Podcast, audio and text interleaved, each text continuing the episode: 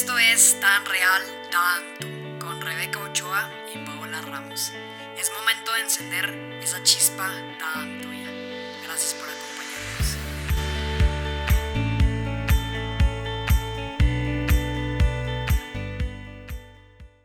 ¿Alguna vez te has preguntado, ¿qué sería de nuestras vidas si tan solo pudiéramos creer en nosotros mismos como los demás creen en nosotros?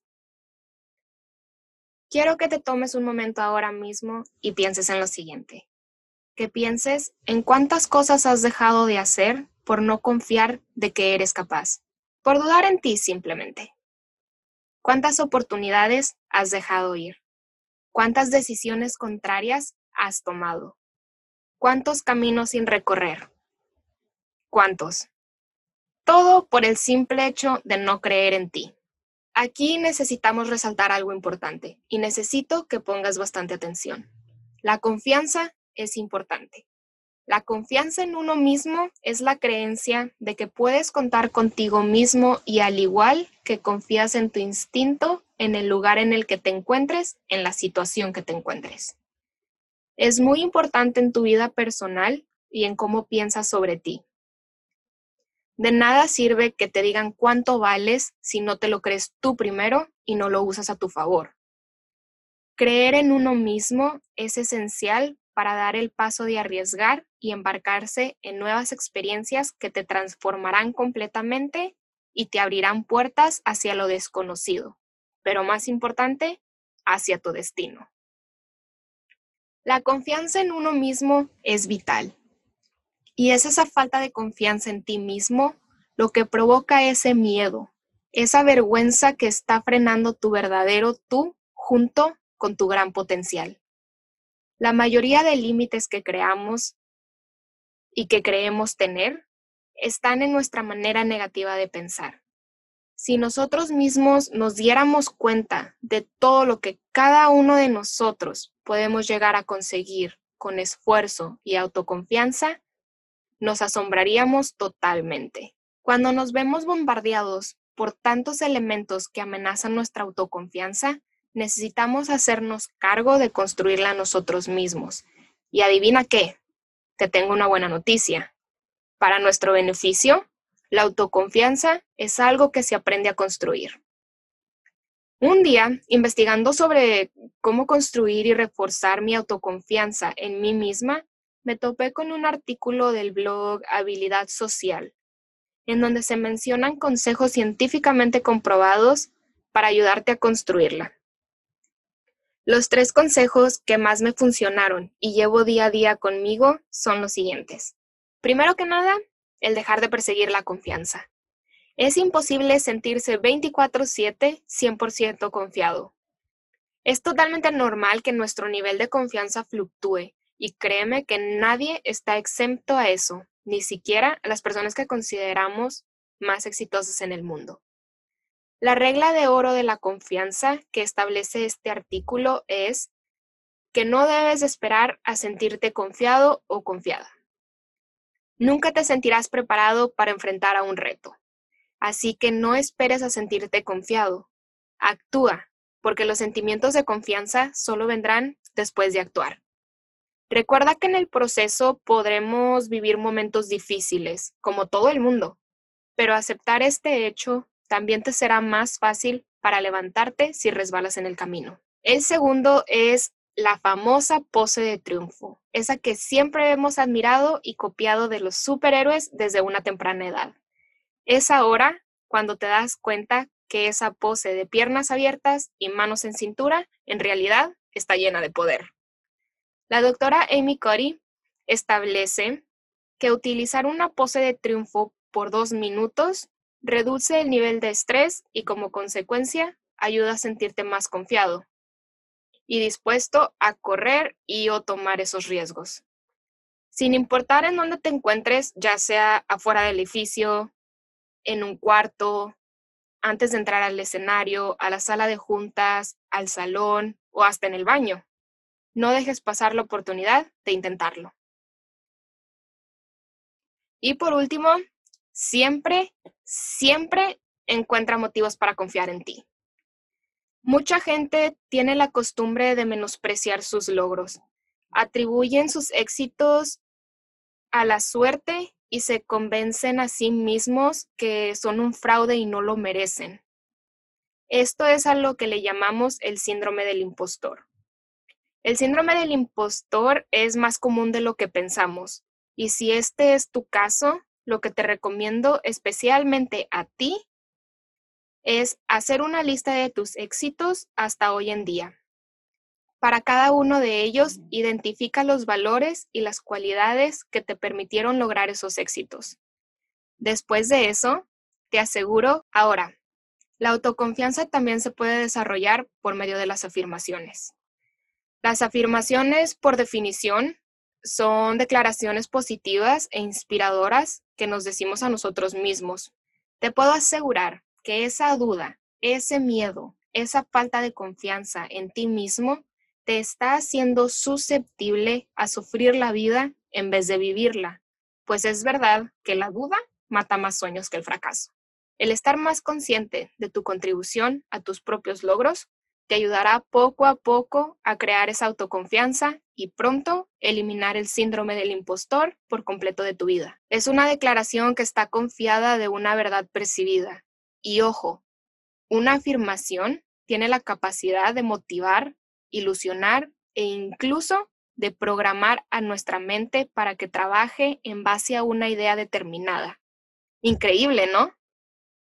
Detrás de la idea de una afirmación siempre existe realidad. Pero aquí lo importante es que le confieran a la afirmación la verdadera naturaleza de realidad que subconscientemente está ahí dentro de ti. La mente es bastante poderosa, más de lo que uno piensa. Y reeducar nuestro pensamiento puede llegar a ser difícil y tomar tiempo. Pero hey, nada es imposible si lo crees, ¿verdad? Para llevar una vida plena creyendo en ti 100%, todo se reduce a una sola cosa que combina la autoconfianza, las afirmaciones y el creer en ti. Y esa sola cosa es la siguiente frase. Conviértete en tu propio coach. Ahora que escuchaste eso, seguro te preguntaste, ¿y cómo llego a hacerlo? Pues a continuación te menciono los tips que me ayudaron a mí a recuperar y fortalecer el creer en mí en mis tiempos más duros.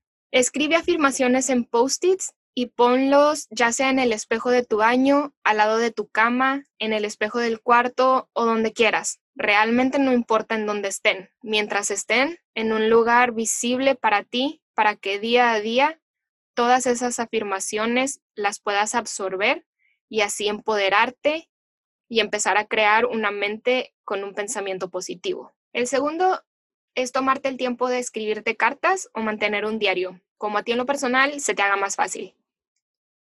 Las cartas consisten en escribirte a tu futuro tú y recordarte todo eso que tienes para ofrecer, que quieres alcanzar o que alguna vez soñaste por tener.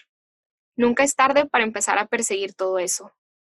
Puedes escribir una para toda ocasión o simplemente escribir pequeños recordatorios para ti mismo. Los puedes poner ya sea en una caja o un mason jar o algo que tengas ahí a la vista y tenerlo a la mano para poder sacar uno y leerlo cuando lo sientas necesario.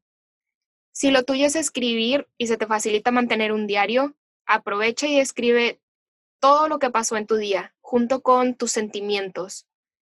Analízalo y abre los ojos hacia poder mejorar o cambiar esas cosas que no te dejaron dar ese paso hacia adelante.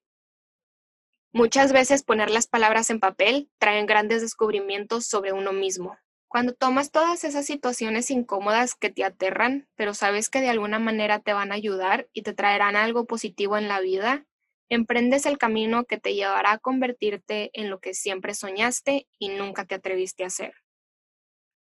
Fuera de esa zona de confort reside esa personalidad segura, confiada y positiva que te gustaría tener.